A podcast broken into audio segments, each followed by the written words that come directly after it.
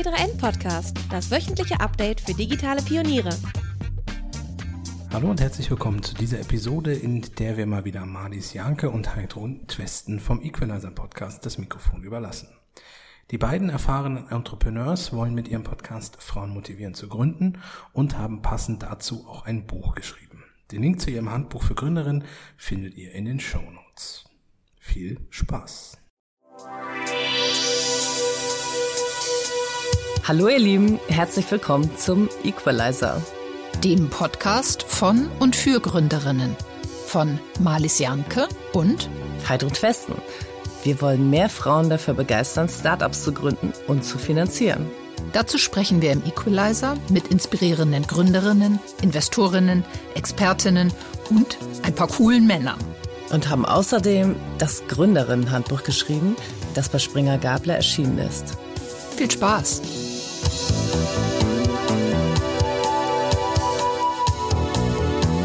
Und hier geht es heute um das Thema vorausschauende Wartung bei Maschinen. Und warum? Da ein großer internationaler Markt für das Startup Iomatic Solutions ist. Dank innovativer Technik orientierter Gründerin. Von ihrer Vision und warum das letzte Jahr das anstrengendste ihres Lebens war und vor allem, warum sie gerade aus New York kommt, erzählt sie uns gleich. Herzlich willkommen, Lena Weihrauch. Dankeschön. Liebe Lena, toll, dass du heute hier bist, fresh from New York City, meiner Lieblingsstadt. Wir freuen uns über ein spannendes Update deiner Story, nachdem wir dich für unser Gründerinnen-Handbuch, das gerade bei Springer Gabler erschienen ist, schon letztes Jahr interviewt haben. Sind natürlich jetzt total gespannt. Zuerst Du bist ja quasi gerade erst wieder gelandet am Samstag, hast du gesagt. Interessiert mich angesichts der aktuellen Weltlage, wie ist die Start-up-Szene in New York gerade drauf? Ja, also erstmal vielen herzlichen Dank für die Einladung. Ich freue mich wirklich sehr, hier heute bei euch sein zu dürfen.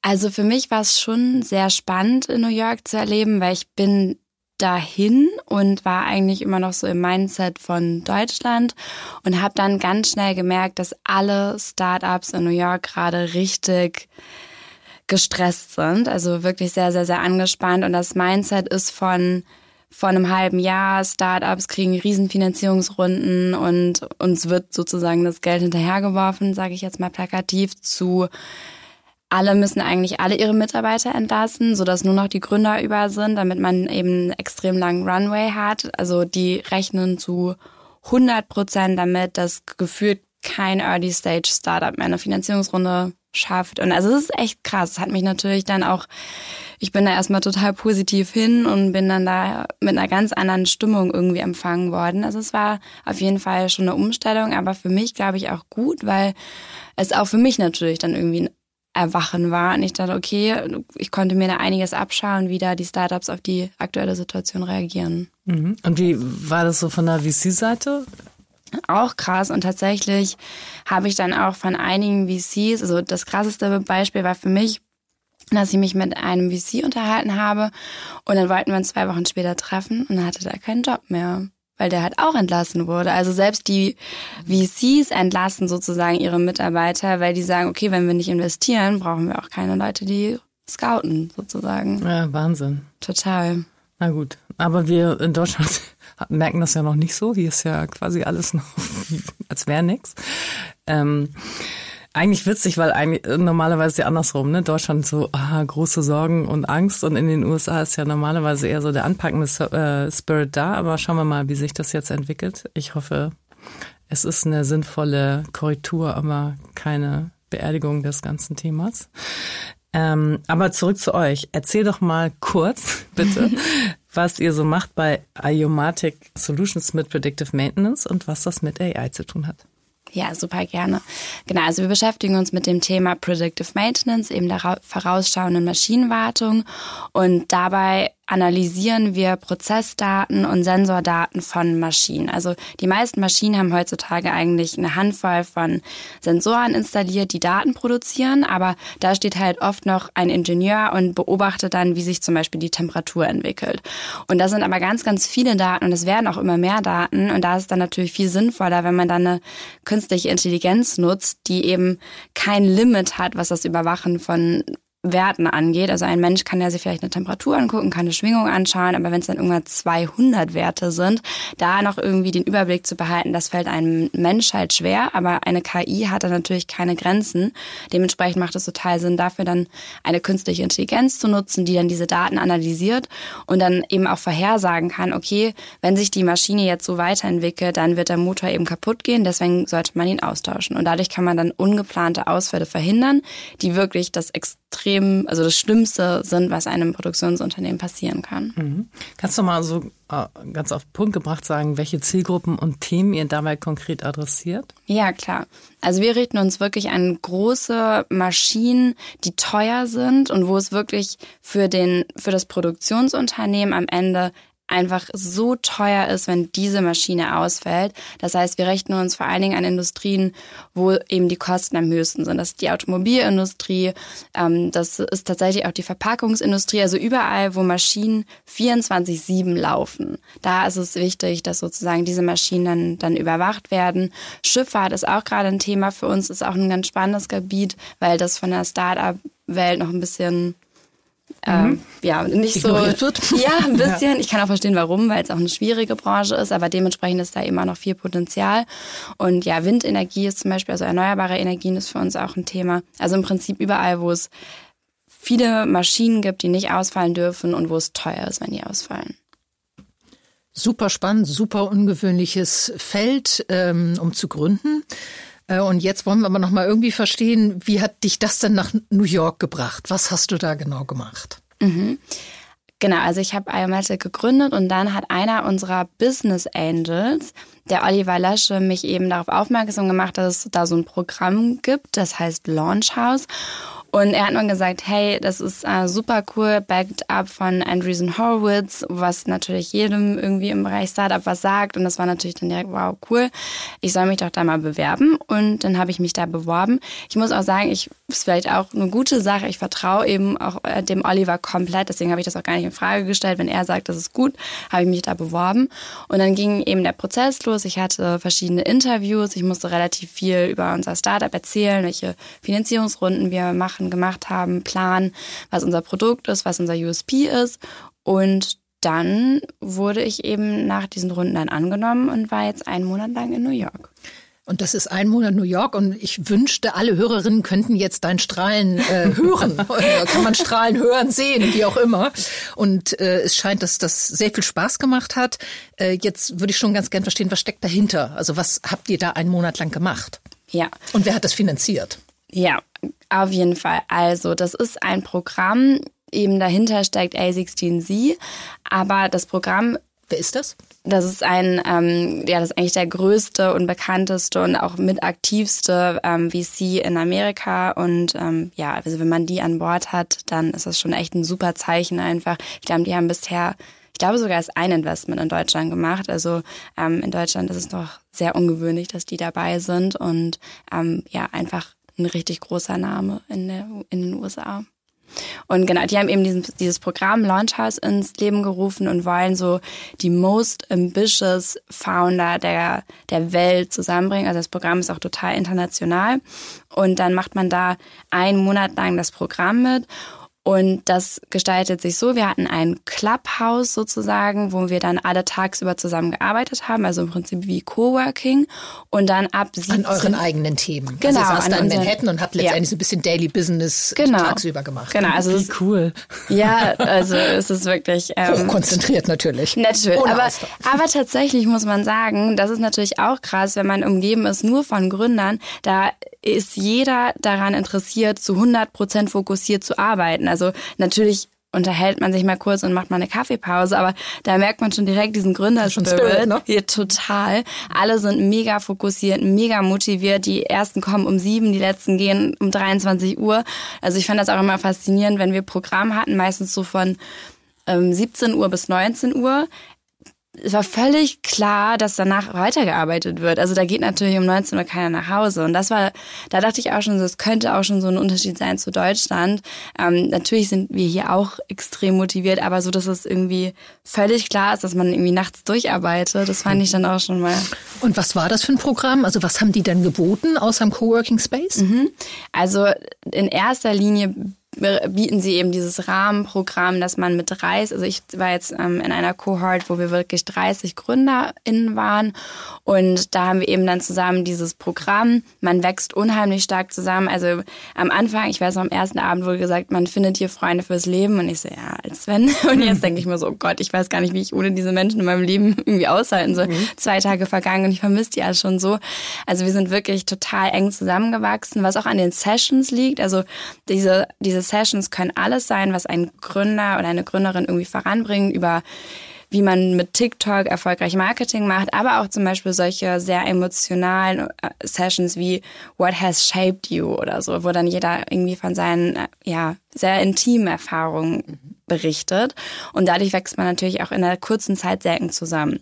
Also das machen sie, sie machen das Programm und dann ganz, ganz, ganz viele Intros zu Investoren. Also wir hatten, glaube ich. So Pitch Nights dann. Ja, also Pitchen und aber auch so, das ist, glaube ich, auch so ein Ding in Amerika auf sehr entspannter Ebene. Also es werden einfach dann zum Dinner eingeladen mhm. oder zu so Cocktail-Events oder so und dann kommen da eben die ganzen VCs und man tauscht sich aus und lernt die VCs in einer sehr Casual. Ja, sehr casual kennen. Also anders als hier, wo es irgendwie immer völlig klar ist, du bist oben und ich bin hier und so. Das ist da ganz anders und das ist natürlich auch angenehm. Und wie viele Frauen waren dabei?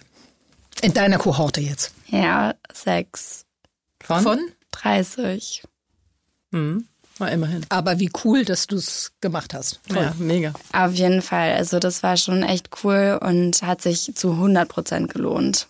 Klasse. Also große Empfehlung geht nach draußen, versucht's, bewerbt euch. Auf jeden Fall. Einmal im Jahr findet das statt oder wie muss man sich das vorstellen? Nee, das findet tatsächlich öfters statt. Es gibt auch ähm, einen, ein Programm, was sozusagen für GründerInnen ist, also für beide. Und es gibt auch das Female Founders Programm. Tatsächlich überlege ich, ob ich das auch noch mache. Und bewerben heißt, äh, man bezahlt da auch selber für oder ist das finanziert? Also man bezahlt dafür, man kann sich aber auch für einen sogenannten Scholarship bewerben und das habe ich gemacht und den habe ich auch bekommen und dementsprechend habe ich dann sozusagen für, also ich habe da in einer sehr tollen Unterkunft leben dürfen, habe dafür nicht zahlen müssen, da ist auch Essen inkludiert, was ja auch sehr teuer ist in New York. Das heißt, da spart man sich dann wirklich auch nochmal Geld und dann ist dabei aber eben auch noch eine einjährige oder eine Jahresmitgliedschaft.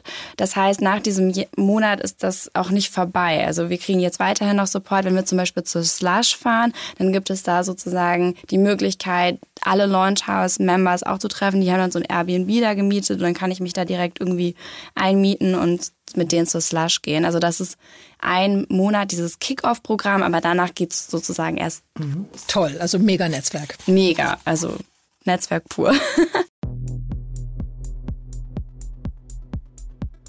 Personalisierung ist einer der wichtigsten Umsatztreiber im E-Commerce. Für alle, die tiefer in die Thematik einsteigen oder auf dem aktuellen Stand bleiben möchten, ist der Personalization Experience Day 2022 von Epoch die richtige Adresse.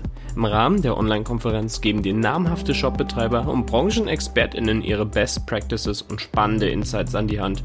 Zudem gibt es anschließend ein Panel, in dem E-Commerce Testimonials über ihre Erfahrungen mit personalisierten Online-Shops sprechen. Schau jetzt vorbei auf epoch.de, Epoch wird dabei am Ende mit Q geschrieben, slash pxd-22 und melde dich zum Epoch PXD Volume 3 an. Du hast ja gesagt, du hast dich beworben, aber die nehmen ja jetzt nicht jeden. Wie, kannst du nochmal sagen, die Prozentsätze, also von allen Bewerbungen nehmen sie Genau, also sie haben, als ich mich beworben habe, so circa 20 Prozent angenommen und jetzt ist es aber so, dass das Programm so schnell so bekannt und beliebt geworden ist, dass es wahrscheinlich eher nur noch so 8 Prozent sind. Und hat man als Frau bessere Chancen? Ich hoffe, aber nein, also es ist auf jeden Fall so, äh, man hat schon bessere Chancen, weil sich eben weniger Frauen bewerben und das auch ein ganz klares Ziel ist des Programms. Also es wird schon darauf Wert gelegt, dass man eben Frauen, diese Frauen, die sich bewerben, dann auch angenommen werden. Okay, cool. Ähm, total spannend. Also ich ärgere mich gerade wahnsinnig, dass ich jetzt nicht gerade ein Startup gründe und mich auch da bewerben kann. Aber gut, Tempi Passati. Mm, würde ganz gerne jetzt nochmal zurück zu dir ähm, kommen. Wir kennen dich ja schon ganz gut, Malis und ich. Unsere Hörerinnen aber noch nicht. Ähm, also erzähl doch mal, du hast Psychologie studiert. Genau. Wie kam es dazu? Genau, also ich bin nach, mit 18 nach Hamburg gezogen, wollte eigentlich irgendwie so Medizin oder so studieren und habe dann erstmal ein Praktikum gemacht im UKE für sechs Monate und habe dann gemerkt, ich möchte nicht Medizin studieren. Aber da waren ganz tolle Psychologin und ich fand deren Job unfassbar beeindruckend und habe dann gedacht, ah, Psychologie, das wäre doch vielleicht was. Und dann habe ich angefangen, Psychologie zu studieren. Ich habe parallel, ich habe zwei Bachelor gemacht, einmal Psychologie, einmal BWL, auch sehr anstrengend. Und parallel? Ja. Auch schön. Ja, ich, äh, ich mache irgendwie immer gerne Sachen parallel. Aber genau, habe das dann gemacht und da im Psychologiestudium total unerwartet war es so, dass ich meine erste Statistikvorlesung hatte und alle sind überhaupt nicht begeistert von Statistik und ich war in Love. Also ich fand das großartig und habe mich dann eigentlich wirklich von Anfang an so sehr darauf konzentriert und Daten auswerten, Data Science, das fand ich alles toll und hatte dann eben auch nach meinem Bachelor schon Lust in diesem Bereich zu arbeiten und habe mich dann einfach aktiv umgeschaut nach Jobs in diesem Bereich und bin dann aber mehr oder minder Zufall im Airbus-Umfeld gelandet, also im ZAL hier in Hamburg, im Zentrum für angewandte Luftfahrtforschung und da habe ich dann gearbeitet. Cool. Äh, fand ich lustig, weil in BWL musste man ja auch äh, Statistik machen und alle fanden es so schrecklich. ich fand es irgendwie, ich meine, Statistik ist ja nicht dramatisch schwer. Das ist ja eigentlich die leichteste Mathematik, die man sich vorstellen kann. Und äh, insofern kann ich das ganz gut nachvollziehen. Ich mag das auch echt gern. Ähm, Du bist dann, deswegen habe ich dich eben so ein bisschen äh, nonverbal ausgebremst, als du schon weiter erzählen wolltest. Ähm, Du bist, wie bist du von der Psychologie zum Deep Tech-Thema Predictive Maintenance gekommen? Das ist ja jetzt nicht unbedingt so der logische Schritt. Also klar, Statistik ist vielleicht ein Zwischenschritt, aber wie kamst du äh, zu, zur Predictive Maintenance? Mhm. Genau, also ich habe dann eben in diesem Zentrum für angewandte Luftfahrtforschung angefangen zu arbeiten und da bin ich eigentlich so auf alle Themen der Industrie 4.0 gestoßen. Also ja, eben Augmented Reality, aber eben auch das Thema Predictive Maintenance. Und damit habe ich mich dann länger beschäftigt, auch tatsächlich sogar zusammen mit unserem jetzigen CTO, dem Dario. Wir waren sozusagen da auch schon ein Team. Und wir haben auf, diesen, auf diesem Thema Predictive Maintenance immer weiter rumgedacht und haben einfach live immer wieder erlebt, dass diese Projekte gescheitert sind. Also es hat nicht wirklich funktioniert und wir haben selbst Lösungen entwickelt, also solche Datenmodelle entwickelt, die dann eben die Vorhersagen machen können. Wir haben selbst Lösungen eingekauft und es hat alles irgendwie nicht funktioniert und es hat mich nicht losgelassen, dass einfach so ein großes Thema immer noch nicht gelöst ist. Und ich wusste, okay, da ist viel Wettbewerb, aber es war mir egal, ich wollte es trotzdem machen. Super cool. Ihr seid ja auch schon ziemlich weit gekommen. Ähm, wir haben neulich darüber geredet, dass äh, Deutschland natürlich auch an diesem Thema äh, China und den USA noch hinterherhängt. Ähm, da hast du ein paar spannende Sachen zugesagt. Hm, du ja, das, das beschäftigt mich im Moment tatsächlich recht stark, dieses Thema. Natürlich jetzt auch nochmal irgendwie stärker, weil ich jetzt gerade drüben in den USA war. Aber ich bin in letzter Zeit auch öfters mal was mich sehr freut, darf ich zu Gast sein bei verschiedenen Konferenzen, wo auch es um das Thema Ethik und AI geht. Und da fällt mir eben auch öfters auf, okay, es ist total wichtig und ich möchte wirklich deutlich machen an dieser Stelle, dass ich das als sehr, sehr wichtig ansehe. Aber natürlich kostet es auch Zeit und es nimmt irgendwo Geschwindigkeit. Und das ist natürlich ein großes Thema jetzt gerade, wenn man sich so ein bisschen fragt, wenn wir jetzt hier in Deutschland sehr viel oder auch in Europa sehr viel Fokus darauf legen, AI zu regulieren, dann ist das im Kern gut. Aber wenn es dafür sorgt oder dazu ja, dafür sorgt, dass wir eben ausgebremst werden ein bisschen, was die Geschwindigkeit der Innovation angeht, dann werden uns am Ende aus Asien oder aus den USA Lösungen vorgesetzt, die wir dann nutzen müssen.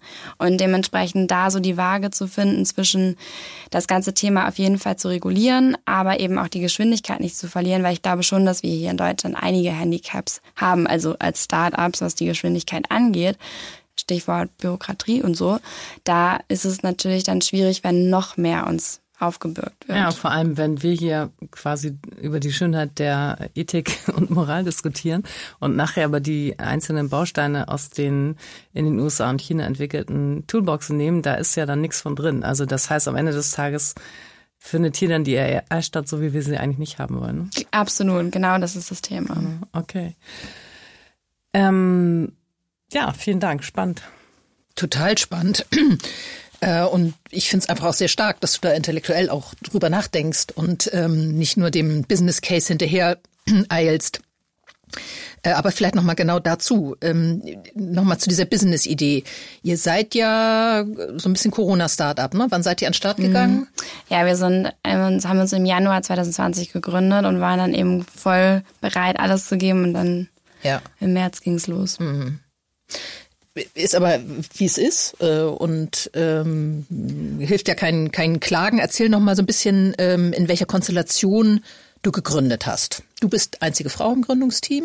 Genau, genau. Und ich habe zusammen gegründet mit Felix und Dario. Dario hatte ich gerade schon erwähnt. Wir haben eben vorher schon zusammengearbeitet und haben dann eben ja beide gleichzeitig den Entschluss gefasst, das Unternehmen zu verlassen und uns vielleicht selbstständig zu machen und haben uns da dann zusammengetan und dann kam tatsächlich noch Felix dazu. Felix ist mein Partner auch. Und das war aber wirklich Zufall. Also ich erinnere mich noch daran, Dario und ich wollten eben uns treffen, um über unsere, über unsere Gründung oder potenzielle Gründung zu sprechen und haben uns im Büro von Felix getroffen weil wir das Ganze in so einem professionellen Environment abhalten wollten. Und dann saßen Dario und ich zusammen und Felix hat natürlich irgendwie zugehört. Und dann ging es um solche Sachen wie GmbH gründen. Wie funktioniert das alles? Und Felix dann immer so, ja, ihr müsst das so machen und so machen, weil er eben sein erstes Unternehmen schon mit 18 gegründet hat. Das heißt, er kannte diesen ganzen Prozess schon und das, was für uns total abstrakt war, war für ihn irgendwie Pillepalle. Und irgendwie saßen wir dann so zusammen und Dario und ich haben uns angeguckt und haben ihn angeguckt und waren so, hey, irgendwie bildest du genau das ab, was uns noch fehlt. Wäre vielleicht nicht schlecht, wenn wir es zu dritt machen. Und Dario und Felix haben sich auch sofort sehr gut verstanden und deswegen diese etwas ungewöhnliche Konstellation, aber ich könnte nicht mhm. glücklicher sein. Naja, das spricht ja auch für eine gewisse Leichtigkeit, ähm, wenn man so eine Gründung angeht. Äh, ihr wart ja sogar noch eine Person mehr, habt also gleich zu Anfang auch ähm, eine schwierige Phase, neu sortieren der Gründungsmitglieder äh, gehabt. Magst du darüber sprechen? Ja, natürlich. Äh, genau. Also wir haben uns zu dritt dann gefunden und haben dann aber Iomatic zu Beginn auch direkt noch gegründet mit einer vierten Person, einem Unternehmensberater. Und die Idee dahinter war so ein bisschen, dass er uns dann direkt mit Kunden versorgen kann, weil ein sehr gutes Netzwerk hatte. Und es hat dann aber irgendwie leider nicht so gut funktioniert. Und wo also, hattet ihr den her, den vierten dann noch? Das war auch, auch einfach Netzwerk. durch mein Netzwerk, mhm, okay. genau, mhm. genau. Und ja, dann haben wir eben gegründet und haben dann einfach sehr schnell gemerkt, dass wir drei uns in so eine ganz andere Richtung entwickelt haben als er eben. Und da haben wir dann ein Glück auch schnell die richtigen Schlüsse draus gezogen. Also haben dann gemerkt, okay, das passt nicht, wir müssen wieder zu dritt 100 Prozent an der Firma haben und haben ihn dann sozusagen rausgekauft. Mhm. Ich finde das ja immer sehr spannend, sowas. Ähm, was bedeutete der Gründerwechsel dann? Weil der war ja ein paar Monate da. Und hatte auch Außenkontakte oder nicht? Mm, ja, schon. Ähm, das auf jeden Fall. Aber obwohl, nee, eigentlich nicht so stark. Also es war schon klar, dass wir drei sozusagen die Gründer von Iomatic sind und mhm. er war schon eher so ein bisschen im Hintergrund. Das heißt, was jetzt so das Ganze nach außen angeht, hatten wir da noch was heißt Glück? Ich glaube auch nicht, dass es so schlimm ist. Ich glaube, das ist mhm. auch so ein Ding, wo wir in Deutschland immer ein Riesendrama draus mhm. machen. Und eigentlich ist es gar nicht so schlimm.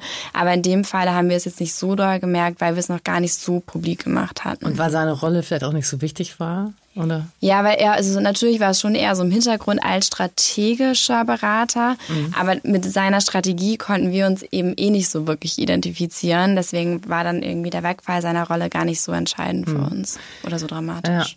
Und was ich immer sehr interessant finde, ist, wie war ganz am Anfang, als ihr ihn dazugenommen habt, dein Bauchgefühl? Also jetzt nicht die Ratio, sondern was hat so der Bauch gesagt?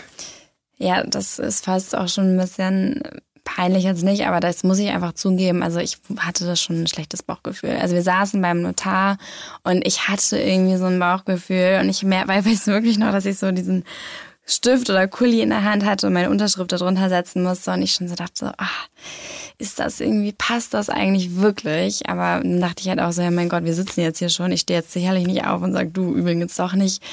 Aber rückblickend hätte man es machen müssen. Mhm. Und in, der, in dem anderen Fall, als es so mit Felix und Dario und dir, wie war das da mit dem Bauchgefühl? Ja, ich wusste, das passt. Okay. Also das war einfach so ein Gefühl. Also wie ja, gesagt, ja. ich hatte es ja gerade schon beschrieben, wir ja. saßen da zu dritt, wir haben uns angeguckt und war so, hey, genau. passt perfekt. Jeder hat hier seine Rolle, es war ganz klar. Dario, CTO, ist der absolute Pro Data Scientist, mhm. Felix als CFO, Banker, okay. auch völlig klar. Hast du alles von der fachlichen Seite her, aber das Bauchgefühl war auch top. Auf jeden Fall. Und es gab kein, und bei dem anderen, äh, bei diesem Unternehmensberater hattest du schon so das Gefühl, ja. Hm, das Hm, also es hat irgendwie gehakt. Ja, das vibet okay. irgendwie nicht so. Ja, finde ich immer total spannend, weil das so meine Lebenserfahrung ist. Wenn das Bauchgefühl nicht dabei ist, never do it. Ja, absolut, will ich 100% unterschreiben. Ja, danke. Bevor wir jetzt mit dem nächsten Thema weiter oder mit den nächsten Fragen weitermachen, schiebe ich hier eine kleine Midroll rein. Es ist nämlich immer noch so, dass deutlich weniger Frauen als Männer einen Podcast hosten. Deshalb möchten wir an dieser Stelle immer einen von Frauen gemachten Podcast vorstellen. Heute präsentieren wir den Podcast Starke Frauen. In Starken Frauen porträtieren Katrin Jakob und Kim Seidler wöchentlich eine Frau aus Geschichte und Gegenwart. Von Katharina der Großen über Beate Use bis Alice Schwarzer, also gute Mischung. Hört unbedingt rein, Podcast Starke Frauen und Ende der Midroll. Dann lass uns mal zur Finanzierung kommen, ja auch ein ganz wichtiges Thema für alle Hörerinnen oder eins der komplexesten. Wir hatten es ja am Anfang schon, ist zurzeit gerade nicht einfacher geworden. Die Bewertungen sind gefallen, auch in den USA. Ähm, zu eurer Form. Ähm, ihr habt kurz nach der Gründung den Award des Startup Camp Schleswig-Holstein gewonnen. Ähm, wer steckt dahinter? Genau, also das ist eine, ein Preis aus Schleswig-Holstein und da ähm, wird zusammengearbeitet ganz stark mit dem Silicon Valley, also mit dem Plug-and-Play Tech Center.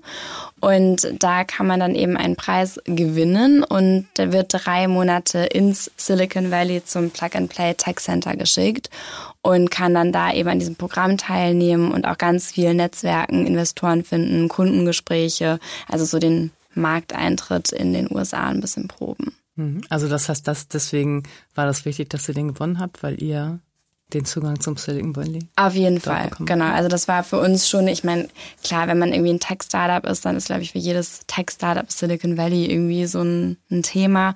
Und da dann so schnell irgendwie die Chance zu bekommen, gut, wir mussten jetzt sehr lange warten, wir gehen ja jetzt erst zum mhm. Oktober mhm. wegen Corona, aber das war schon toll für uns. Klasse.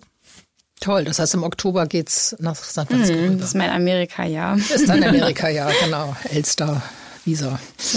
ähm, wie ging es weiter? Also ihr habt das gewonnen, dann kam Corona, ihr konntet nicht direkt in Silicon Valley, klar. Aber wie ging das dann weiter? Genau, also wir haben uns tatsächlich über öffentliche Förderung und über sofort auch Umsatz fast anderthalb Jahre bootstrappen können. Das war echt cool, da waren wir auch sehr stolz drauf. Wir haben auch im ersten Jahr direkt einen Gewinn gehabt. Welche öffentlichen Förderprogramme habt ihr genutzt? IFB InnoFounder. Mhm. Und das kann ich auch total empfehlen. Also das ist auch übrigens eine Sache, muss ich hier auch einmal ganz klar deutlich machen. Wenn ich in Amerika von diesen öffentlichen Förderprogrammen erzählt habe, die, den, dann staunen die. Dann staunen die aber. Also das ist schon echt ein Ding. Es ist für hier uns, für uns Deutsche ist es so ganz normal.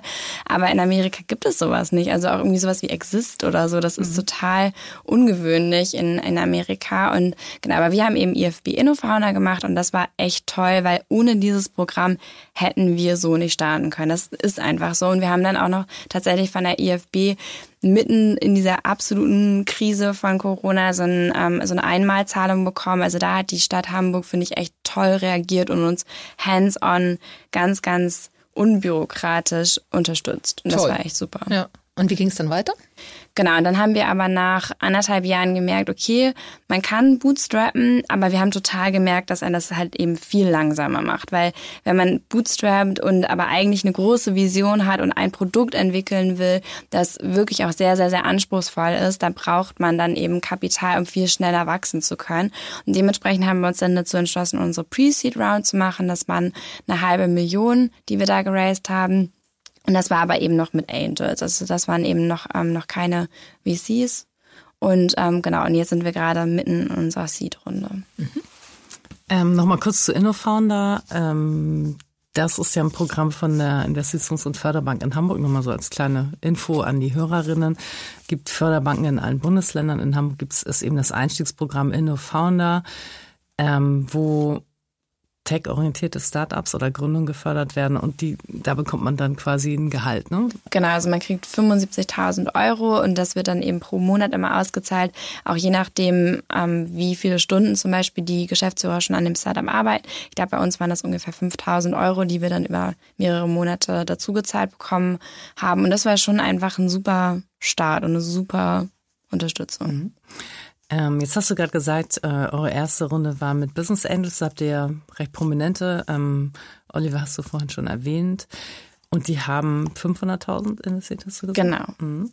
Was war euch bei der Akquise der Business Angel wichtig? Also natürlich aufgrund unserer ersten Erfahrung, die ich gerade so ein bisschen geschildert habe, war es uns sehr wichtig, dass wir ein gutes Bauchgefühl haben und dass es einfach irgendwie ein angenehmes Arbeiten ist. Also dass wir die Person, Person tatsächlich auch persönlich mögen. Also es war uns wichtig, dass die Person natürlich Expertise mit reinbringt, dass es auf jeden Fall ganz klar Smart Money ist, aber dass es eben auch eine Person ist, mit der wir uns wohlfühlen, mit der man gut arbeiten kann und wo es einfach persönlich harmoniert. Mhm. Und wie seid ihr vorgegangen, dabei die zu finden und auch für euch zu gewinnen? Das ist eine sehr gute Frage. Also bei der Simone, wir haben ja noch mit äh, Simone Gielau an Bord. Uns war es nämlich, beziehungsweise tatsächlich mir war es auch wichtig, dass wir in der ersten Runde auch definitiv noch eine Frau an Bord holen. Und die habe ich auch über mein Netzwerk akquiriert. Also die kannte ich von Airbus-Zeiten.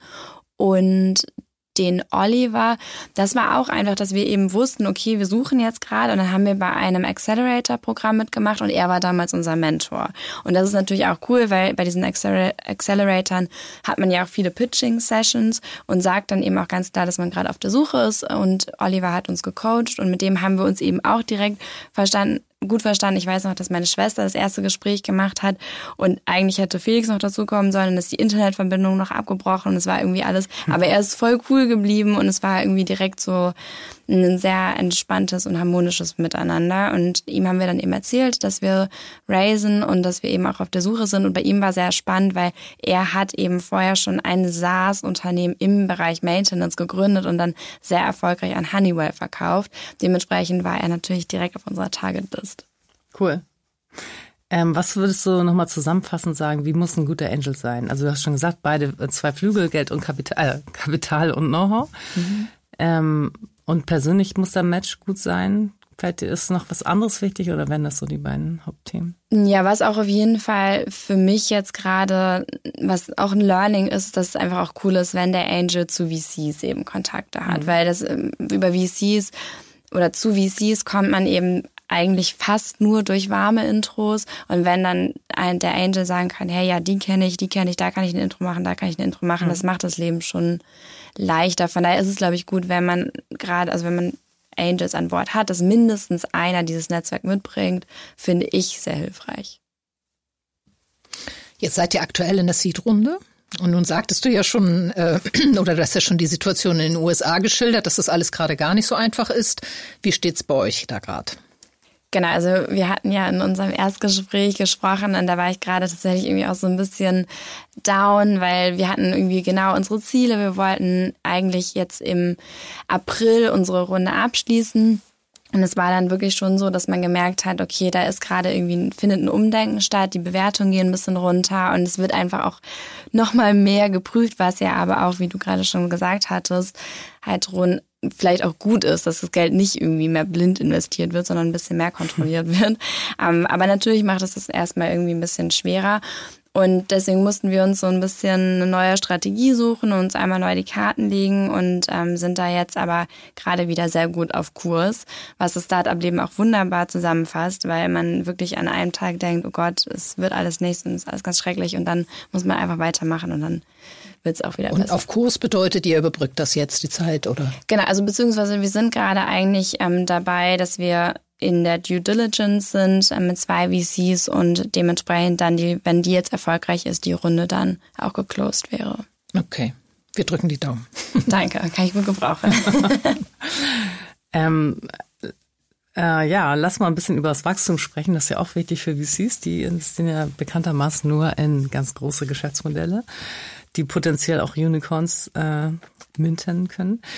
Ähm, ja, also du warst in New York, dies Jahr jetzt noch in Silicon Valley. Ihr wart äh, schon 2021 beim German Accelerator, ähm, bei Kickstart International und so weiter. Ähm, was plant ihr jetzt für die Zukunft und wie wollt ihr weiter wachsen? Schrägstrich, was plant ihr in Bezug auf Internationalisierung? Ja, also das ist für uns auf jeden Fall natürlich ein Riesenthema, weil das Thema Predictive Maintenance halt auch riesig ist. Also das ist etwas, das findet natürlich nicht nur hier statt, sondern eben auch in Amerika gibt es ähm, viel Industrie, auch in Asien gibt es viel Industrie. tatsächlich war es für mich jetzt super interessant, als ich in New York war, zu sehen, dass wir, glaube ich, gerade mit dem richtigen Team, mit dem richtigen Produkt, zum richtigen Zeitpunkt, auch am richtigen Ort sind. Weil Deutschland und Predictive Maintenance, das mhm. macht einfach total Sinn. Cool, passt. Das, das, passt wirklich wie die Fuß auf Faust aufs Auge. Und ich habe auch, also in Amerika musste ich allen VCs immer erstmal erklären, was Predictive Maintenance ist. Und wenn ich hier mit VCs spreche, die sind, ah, Predictive Maintenance, okay, cool. Was ist euer USP? Was unterscheidet mhm. euch von den anderen? Also die wissen Bescheid.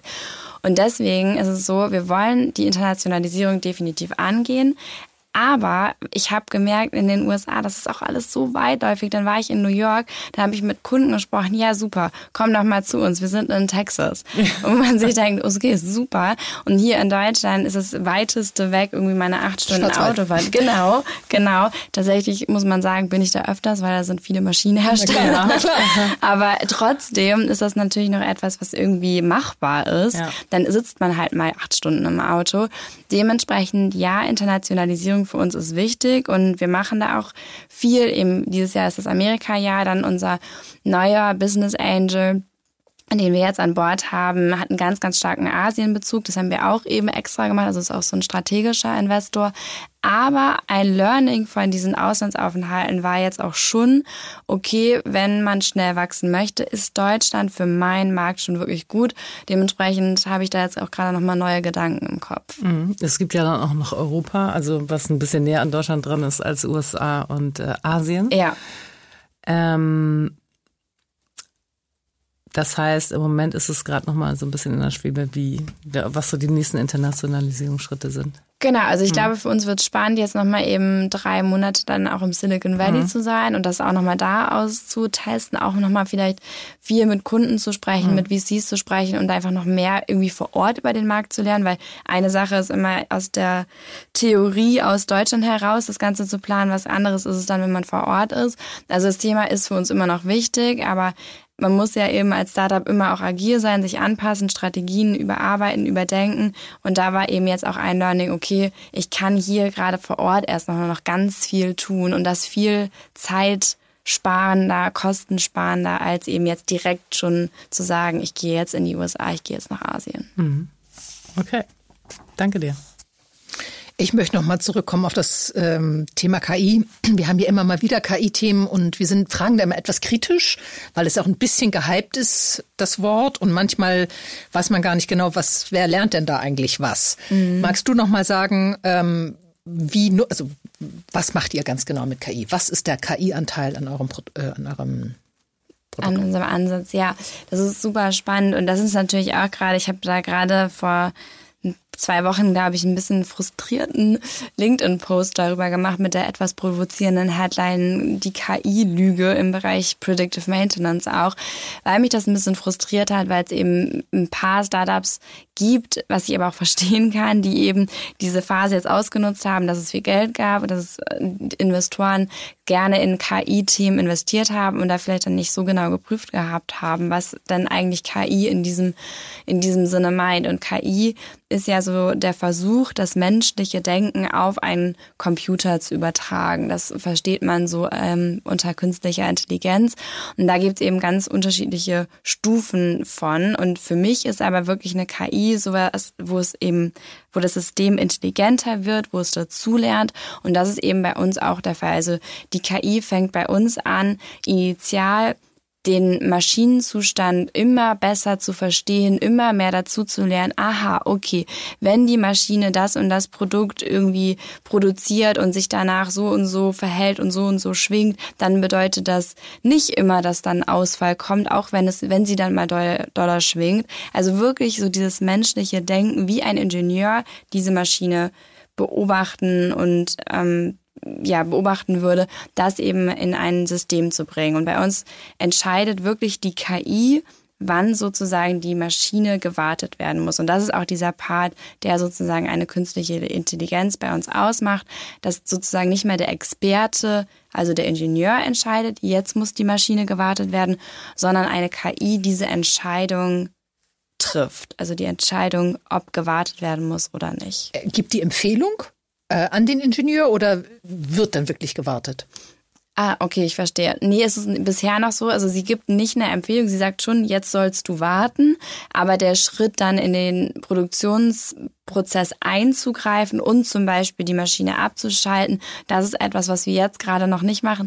Tatsächlich auch wegen rechtlichen Dingen, weil wenn ich jetzt mit meiner Software bei BMW mhm. zum Beispiel die Produktion still Alarm liege, dann ähm, genau, dann möchte ich mich bitte jetzt gerade noch nicht damit auseinandersetzen. Deswegen positionieren wir uns und das ist aber auch gut für uns so, dass wir sagen, Iomatic ist das Unterstützungstool für den Ingenieur. Wir wollen niemanden ersetzen, wir wollen einfach nur dem Ingenieur die bestmögliche Unterstützung geben, um seine Maschinen besser zu warten. Mhm. Toll, Dankeschön.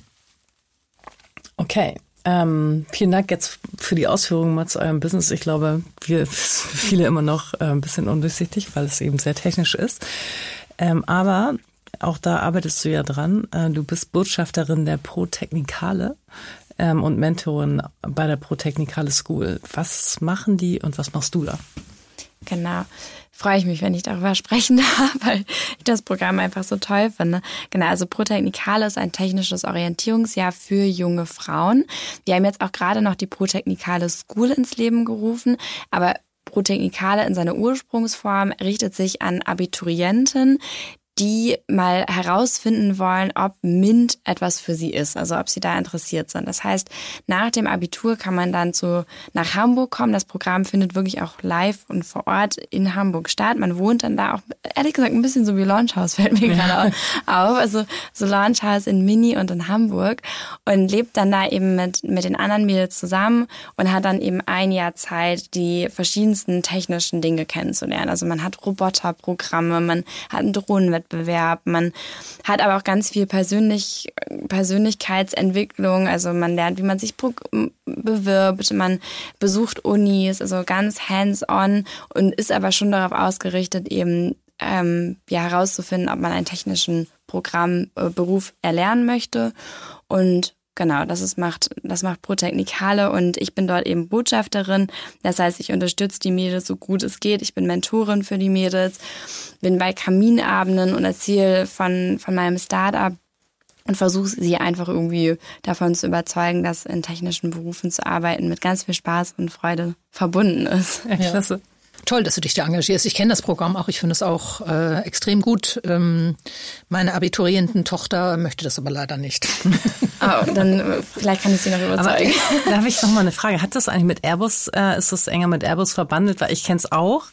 Und zwar tatsächlich so aus meiner Zeit, als ich beim Airbus BizLab ähm, auch supported habe und da eben auch ein paar Startups äh, Genau, also es sitzt im Zahl, deswegen ah, okay, kannte ich es vorher ja, eben auch und ist mhm. eben dementsprechend mit der okay. Luftfahrtbranche auch ja. sehr eng, aber es hat nicht zwingend was damit zu tun. Okay. Mhm. Aber es ist schon sehr eng verbunden. Alles klar, danke.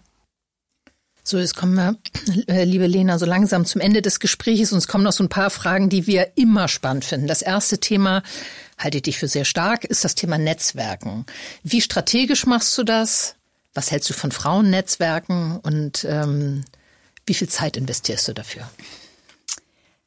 Also ich glaube, dass Netzwerken eigentlich so das stärkste Werkzeug für GründerInnen ist. Also das ist eine Sache, das hilft einem immer weiter in jeglichen Lebensphasen und besonders eben beim Gründen, sei es dabei, um Angels zu finden oder sei es darum, Kunden zu gewinnen. Mm, ich mache das nicht allzu strategisch, weil das etwas ist, was irgendwie einfach in meiner Persönlichkeit verankert ist. Also ich mache das einfach sehr natürlich.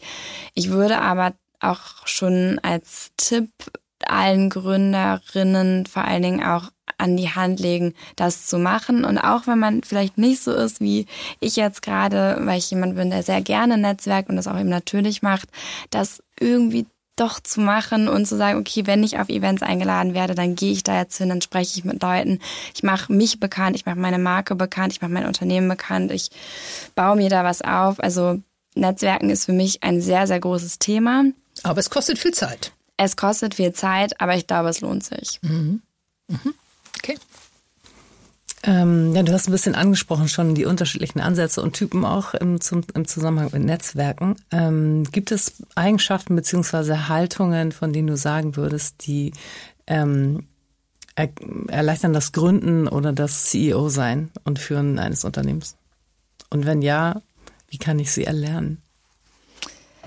Also ich glaube, dass offen sein total wichtig ist und dass man irgendwie ein Interesse daran haben sollte, sich mit anderen auszutauschen, weil man dann einfach unfassbar viel lernen kann. Und das habe ich jetzt auch wirklich nochmal im Launchhaus gemerkt, einfach sich mit anderen auszutauschen, neue Perspektiven kennenzulernen, auch wenn man schon weiß, okay, das wird nicht meine, das ist nicht meine Meinung, das ist nicht meine Einstellung, aber man nimmt jedes Mal davon etwas mit. Und deswegen ist, glaube ich, offen sein, und auf Leute zugehen zu können, etwas, was einem als CEO sicherlich das Leben leichter macht. Mhm. Und wenn man es und wie man es erlernen kann, also ich, ich glaube schon, dass es einen dann mehr Kraft kostet und ich glaube, dass man sich dem auch ein bisschen bewusst sein sollte, wenn man sich für die CEO-Rolle entscheidet und man wirklich keine Lust hat, sich eigentlich mit Menschen auszutauschen, ich glaube, das ist schwierig. Und deswegen sich einmal vielleicht im Vorwege fragen, möchte ich das? Und aber auch man muss jetzt nicht mega, mega alle sofort immer anquatschen. Das bin ich auch gar nicht. Also ich bin auch jemand, wenn ich jetzt auf ein Event komme, ich stehe da auch erstmal ein bisschen rum und guck mal, wo ich irgendwie jetzt hier. Also ich bin jetzt auch nicht jemand, der reinkommt und sagt, uh, hier bin ich. Ja. Aber ich kann mich dann eben gut mit Leuten unterhalten und ich glaube, das sollte man auch tun und da einfach nicht schüchtern sein. Immer im Hinterkopf behalten, alle wollen einem helfen. Also gerade weil in Deutschland eben Gründen auch noch so ein bisschen so eine Rarität sind, haben die Leute alle Lust, die, dich, dich zu unterstützen und ähm, alle wollen dir irgendwie was Gutes tun. Und deswegen da diesen inneren Schweinehund überwinden und die Leute aktiv ansprechen und auch seine, sein Need irgendwie offen kommunizieren, dann kriegt man einfach wunderbare Unterstützung. Mhm. Und würdest du Frauen da noch was Spezielles empfehlen oder? Also ein Thema und ähm, da muss ich auch ein bisschen Credits an euch beide rausgeben, was ich total wichtig finde und was mich total abgeholt hat. Und ich weiß auch, dass ihr dafür ein bisschen steht, ist, dass es halt blöd ist, wenn Frauen versuchen, so in diese Männerrolle reinzugehen. Also ich weiß auch, ich selber, als ich gegründet habe, noch 2020, wurde mir ganz oft als Tipp Number One eingegeben, du musst mega selbstbewusst sein und wenn du auf der Bühne bist und pitcht, dann musst du richtig einen rausballern und sagen, jo, wir werden das nächste Unicorn safe und das ist so krass alles. Ich glaube nicht, dass es so gut funktioniert, weil ich glaube, dass es immer nicht gut ist, wenn man sich verstellen muss. Und wenn man halt nicht so authentisch sein kann, dann ist es irgendwie nicht so überzeugend, als wenn man halt so ist, wie man ist. Und dementsprechend, ich glaube, dass man da durchaus als Frau so sein kann, wie man ist. Und wenn man nicht irgendwie mega laut, mega maskulin auftritt, sondern eben eher etwas femininer, so what, das ist nicht stimmt, das würde ich immer so machen. Absolut. Und da gebe ich nochmal vielleicht das, worauf du angespielt hast, ähm, an die lieben Investoren, männlichen, nochmal raus.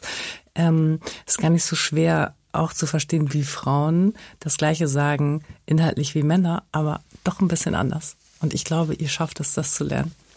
Absolut, das kann ich. Und wenn ich selber mache das ja auch. Also wenn ich zum Beispiel Vorstellungsgespräche habe mit weiblichen Data Scientists, dann weiß ich ganz genau, wenn in deren Lebenslauf drin steht, diese Programmiersprachen, die kann ich die kann sie wirklich. Wenn ich dann mit einem männlichen Kollegen das äh, Bewerbungsgespräch habe, dann steht da drin, ich kann das, das, das, das, das und das als ähm, Programmier Language.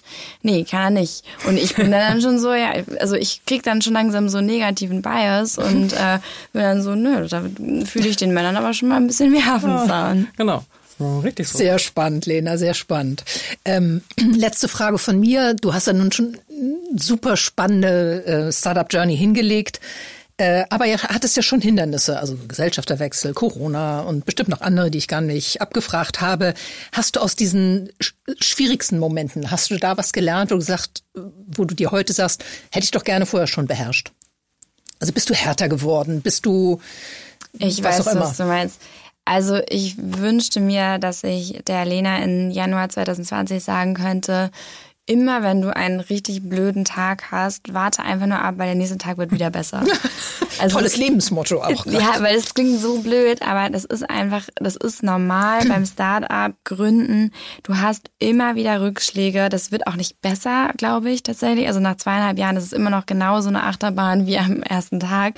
Und deswegen mein bester Tipp, glaube ich, neben dem Netzwerkthema einfach weitermachen und äh, ja, sich nicht unterkriegen lassen und ähm, wissen, dass es normal ist, dass es sich so oft so, so, so schwer anfühlt. Und dass es aber am nächsten Tag sieht die Welt schon wieder ganz anders aus. Ja, damit hat sich die letzte Frage schon fast erübrigt. Du hast schon zwei Tipps abgegeben. Fällt dir noch eine ein? An Gründerinnen? Auf sein Bauchgefühl achten, Netzwerken, sich nicht unterkriegen lassen und weitermachen und sich fokussieren. Toll. Vielen Dank, liebe Lena, dass du so kurz nach dem Mega-Aufenthalt in New York ähm, schon bei uns hier äh, im Studio sitzt. Danke fürs tolle Gespräch. Äh, ganz viel Erfolg weiterhin. Ähm, da wirst du durchstarten und ich bin so ein bisschen traurig, dass ich dich nicht schon früher kennengelernt habe, als du noch Angels aufgenommen hast. Dankeschön euch ähm, für die Einladung. Ich hätte für nichts lieber äh, hier direkt herkommen können. ich habe mich sehr gefreut. Ja, ganz lieben Dank, Lena. Toll, dass das äh, geklappt hat und du hier strahlend mit ein bisschen Jetlag noch sitzt. Dankeschön.